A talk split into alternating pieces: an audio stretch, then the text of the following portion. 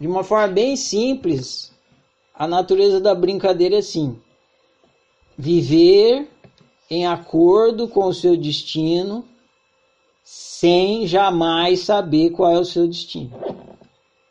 Esse é o desafio. Porque se fosse para você viver de acordo com o seu destino, sabendo qual é o seu destino, aí era outra brincadeira. Não é essa que está brincando. Essa, o desafio dessa brincadeira é você conseguir viver o seu destino, viver no seu destino, viver em acordo com o seu destino, sem saber quem você é, sem saber qual é o seu destino. É você vai ser uma árvore de uma coisa, uma, você vai dar uma fruta, mas você não só vai saber que fruta é essa se você conseguir viver em acordo com o seu destino.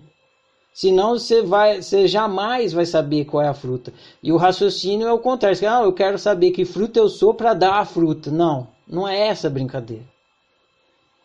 Ah, eu sou uma goiaba. Ah, beleza, eu sou uma goiaba, então vou dar a goiaba. Não é isso. Você é único, sugênis.